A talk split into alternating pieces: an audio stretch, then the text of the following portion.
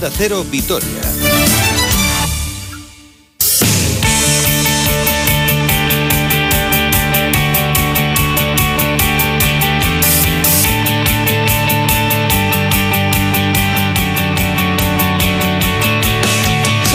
Menos 20, vamos ya con la actualidad del deporte. Roberto Vasco y hola. ¿Qué tal, Susana? Muy buenas. Bueno, qué gusto decir victoria del Alavés. Sí, victoria del Alavés, victoria del Vasconia, Copa del Rey a la vista, Barcelona a la vista de fútbol. Bueno, por favor, esto es una barbaridad. es- Fichaje nuevo que se ha presentado esta mañana. Efectivamente, un chaval que, bueno, eh, si te dicen que va al juvenil, porque vamos, es ¿Te un auténtico crees? chavalín Claro. de 19 años, dicen que con mucho talento, que llega del Manchester United, que eso siempre suena muy rimbombante. Eso viste mucho, sí. Y bueno, el Manchester pagó 8 millones y medio de euros por el a Peñarol, o sea que tiene muy buena pinta el chico, pero también es verdad que en el primer equipo no ha tenido eh, de momento ninguna oportunidad.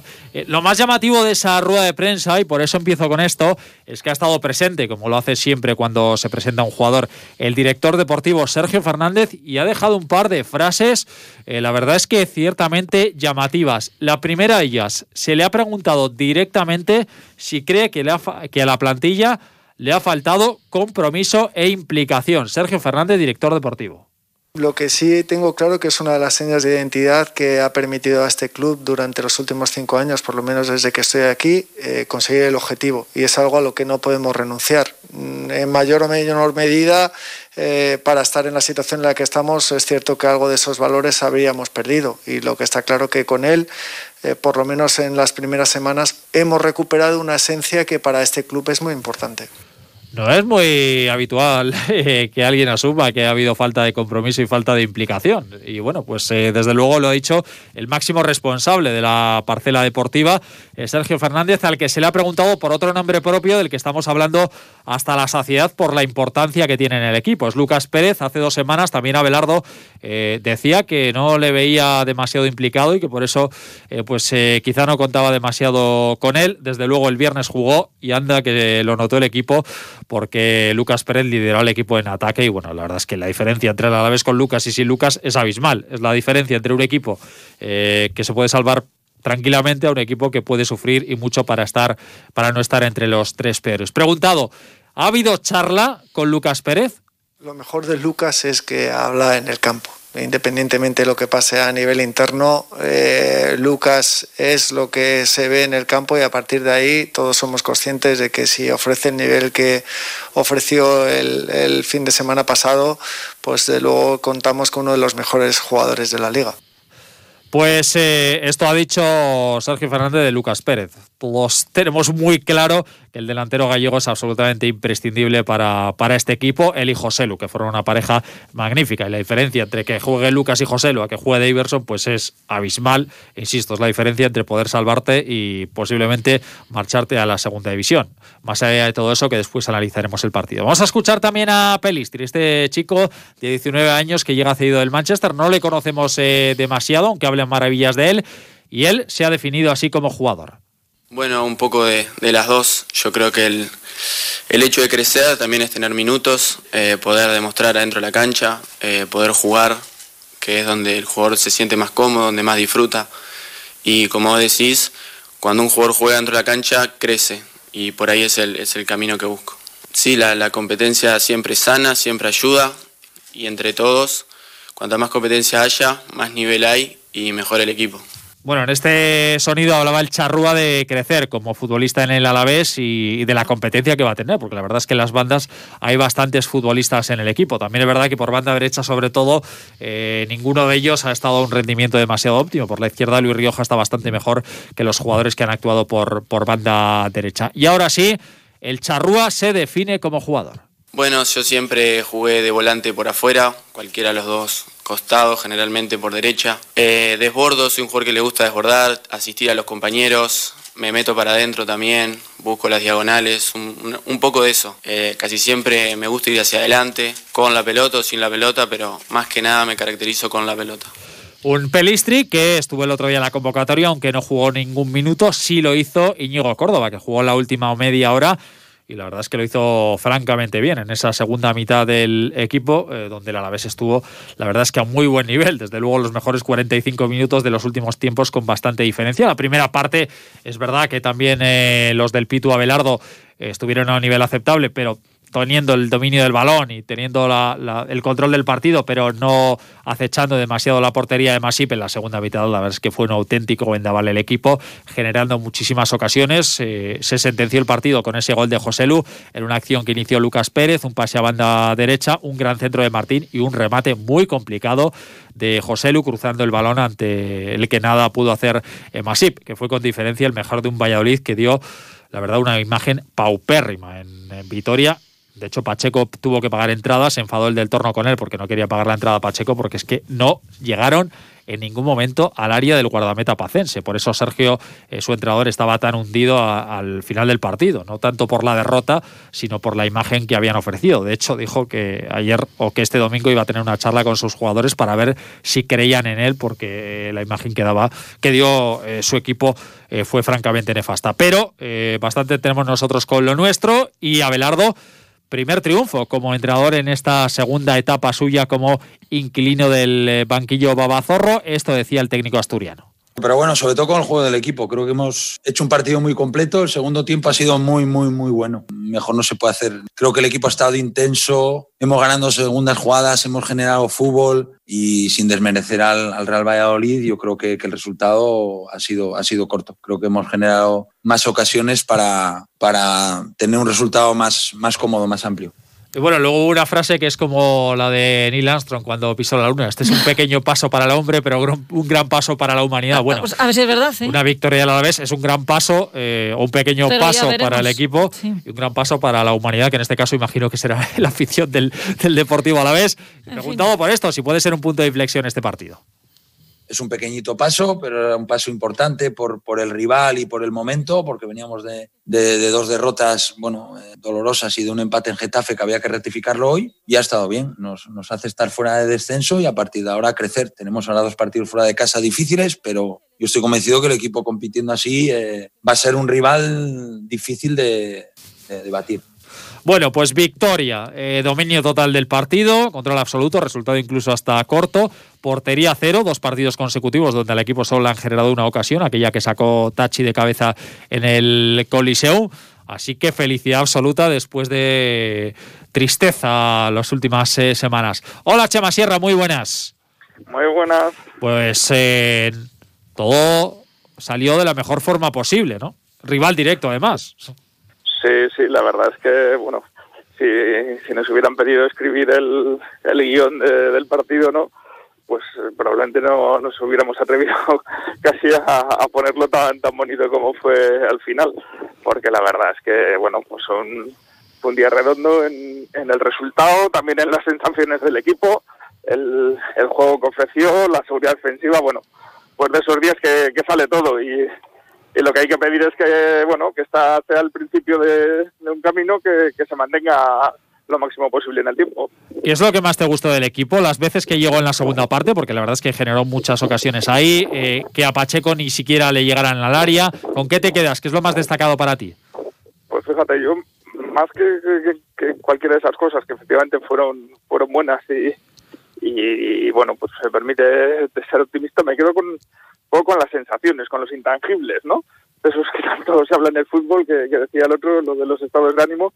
Yo creo que el equipo en todo momento tuvo claro lo que tenía que hacer y que lo podía hacer. O sea, yo creo que ya después del partido de Getafe, que bueno, pues ahí básicamente fue defender, eh, el otro día el equipo sabía que tenía también capacidad para, para crear peligro arriba. Con la recuperación de Lucas, que yo creo que es una pieza, pues bueno, clave para, para este equipo, ¿no? Pues bueno, supo esperar su tiempo, quizás la primera parte, bueno, pues no tan, no tan brillante como la segunda, pero, pero también eh, muy sólida y a partir de ahí pues, desplegarse y en el momento que, encontró el gol, pues eh, ofrecer casi un, un vendaval. Bueno, eh, tocabas a Lucas, acabamos de escuchar a Sergio Fernández hablar del delantero gallego. Eh, un Sergio que también ha hablado de falta de compromiso en algunos momentos, un compromiso que dice que se ha recuperado ahora con Abelardo. Tú que has estado ahí al ladito mío, respetando la distancia de seguridad a dos metros en la sala de prensa de, de Mendizorroza. Chema, ha sido una rueda de prensa de Sergio eh, con un par de titulares ciertamente interesantes. ¿eh? Sí, sí, yo creo que, ha dejado mensajes, mensajes claros, eh, algunos sin, sin, nombrar, sin nombrar directamente al destinatario pero es aquello de que en la misma medida que estoy alabando lo que hace uno, pues quiere decir que el que estaba antes no lo ha hecho igual de bien, ¿no? Yo creo que el, bueno, pues eh, a Machín no ha salido muy bien parado eh, el balance que hace Sergio de la situación, ¿no? Eh, deja claro que, que, que Abelardo sí que ha sabido reconducir una nave que se iba, que se iba a la deriva más por temas casi extrafutbolísticos que, que de juego y a partir de ahí, bueno, pues también a, la plantilla le da un pequeño tirón de orejas, ¿no? El tema de, la implicación y el compromiso, pues eh, bueno, ha dejado claro que ahora se empieza a recuperar y que esta es la esencia del, del equipo y que antes pues eh, había desaparecido. Bueno, Chema Sierra, te dejo, que hace mucho que no nos vemos, concretamente una media horita así. Un abrazo, gracias. Venga, hasta luego. bueno, pues eh, por cierto, debutó Íñigo Córdoba, jugó la última media hora y así le vio a Belardo que es un futbolista que nos va a sumar. Creo que hoy has hecho un muy buen debut, ha entrado 30 minutos, 30 y pico minutos ha jugado, contando el descuento, y creo que lo ha hecho muy bien. Ha generado fútbol por fuera, se ha metido por dentro, ha querido siempre el balón, jugador vertical, que mete centros, ha llegado en una acción a rematar de cabeza también. Creo que es un futbolista bueno, que ha hecho lo que ha estado, parece que, que llevaba mucho tiempo con nosotros, ha adaptado muy bien.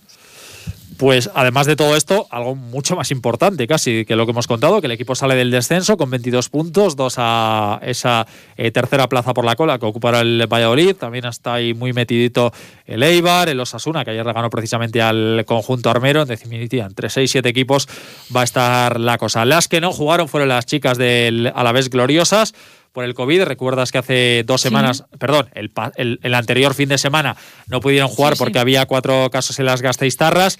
Eh, de esos casos, tres han dado negativo, pero la verdad es que no han podido prácticamente entrenar, han estado aisladas, así que también se ha aplazado el encuentro frente a Osasuna. Tienen que jugar tres partidos aplazados contra Seagul, Zaragoza y Osasuna. Iremos conociendo fechas en los próximos días.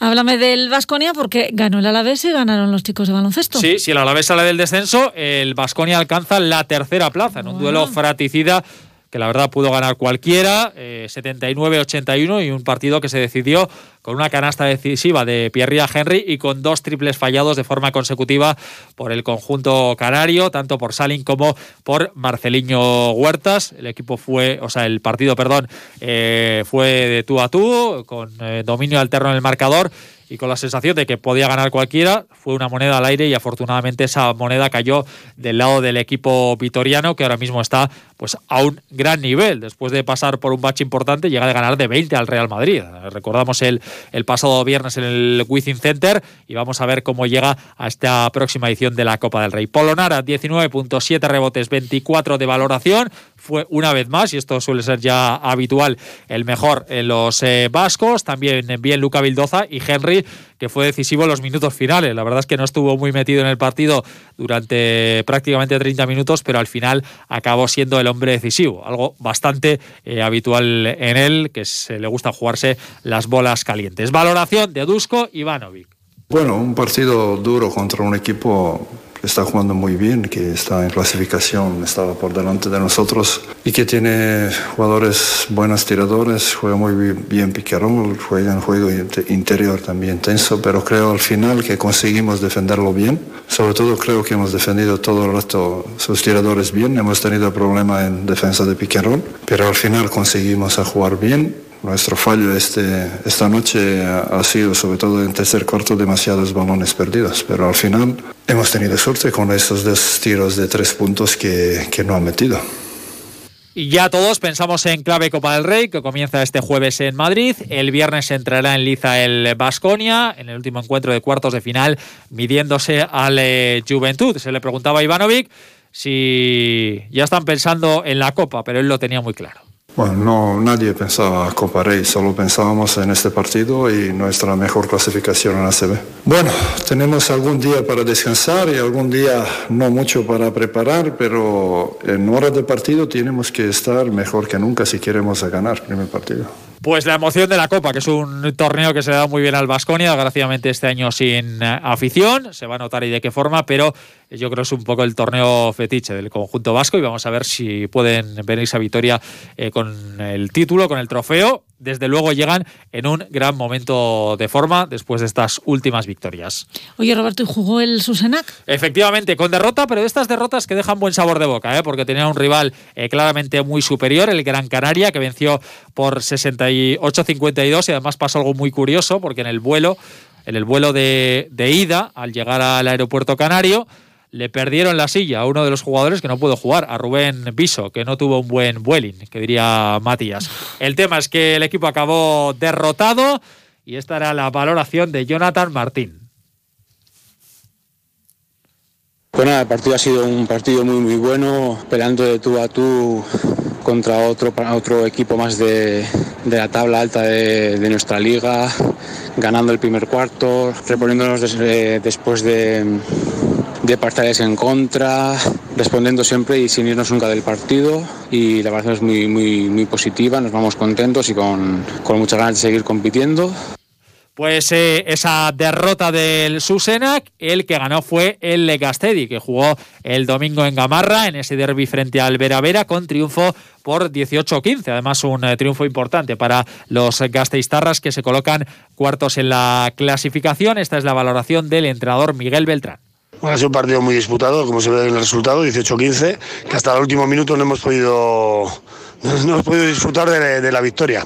Entonces estas victorias son las que, las que te hacen disfrutar, ¿no? que al final con una gran defensa hemos sacado el partido adelante. Sí, la verdad que está siendo un año duro de que no venga nuestros socios, nuestra gente a ver estos partidos, porque creo que estamos haciendo una buena temporada. Y es que esto de que no haya público en Gamarra, pues se nota y de qué forma, como en todos los acontecimientos, pero es un tema de responsabilidad social, está Eso, clarísimo. De momento tiene que seguir así. Bueno, y cuéntame más resultados del fin de semana, ¿qué pasó con la pelota? Pues que tuvimos pelota en la Bastida con un eh, duelo donde Lezcano y Zabaleta demostraron su poderío y se impusieron 22-16 a Urrutico Echea e Imaz. Un eh, duelo que deja esta pareja líder al frente de la clasificación junto a Altuna y Mariez Currena, que ayer también en un duelo fraticida en Eibar vencieron 22-21 a Peña Segundo y Albisu. Además, en Azcoitia, el triunfo de Ezcurdia y Galarza, 22-10 ante Olaizola y Rezusta. Hoy se cierra esta sexta jornada del mano parejas en Ceanuri con el duelo entre Jaca y Martija frente a Artola y Arancuren. Y ya saliéndonos de nuestro territorio, sabe Susana que esta noche se ha celebrado el mayor acontecimiento mundial del deporte, la Super Bowl. Ha ganado, ha ganado Tampa, el equipo de un mito ya, un auténtico mito como es eh, Tom Brady, que ha logrado su séptimo anillo a sus 43 años, el jugador de mayor edad en jugar una final y siete anillos. Esto es una absoluta bestialidad. El señor de los anillos, sí. Es, el marido además de Giselle Bunchen, a, modo de curiosidad.